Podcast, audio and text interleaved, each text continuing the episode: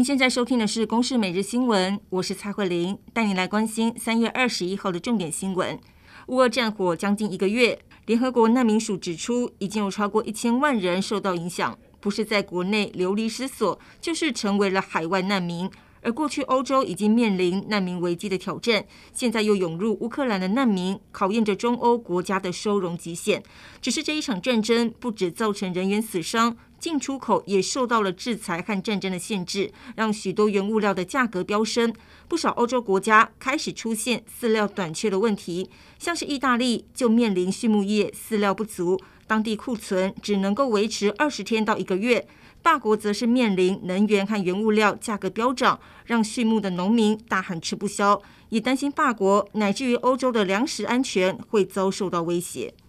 嘉义婚宴群聚感染延烧到台北，已经有多人确诊新冠病毒。有专家表示，餐厅以及婚宴场所很容易有飞沫与接触传染，应该避免握手和拥抱等接触行为。不过，近期境外移入的确诊病例暴增，也让外界担心是否会影响到下个月解封。疫情指挥中心指挥官陈时中表示，目前尚未对边境造成影响，不过仍要持续观察。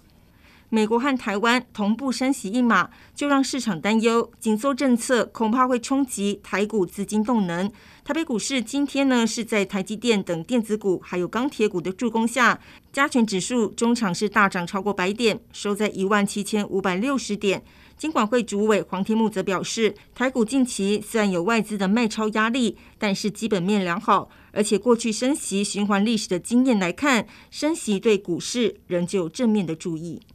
台北市内湖、新北市新店以及高雄，在今天上午接连发生无预警的停电。其中双北市的部分，台电表示，因为鸟巢引发高压线路故障，造成馈线跳脱，才会导致停电，有上千户的民众受到影响。而根据台电的统计，近年来停电的原因，以外力、天灾还有用户的因素，大约是占六成；台电设备出状况导致停电的因素，则是占了四成。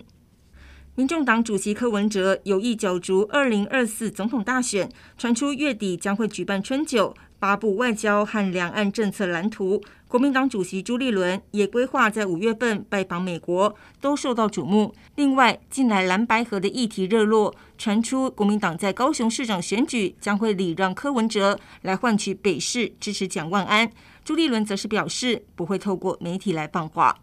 以上由公视新闻制作，谢谢您的收听。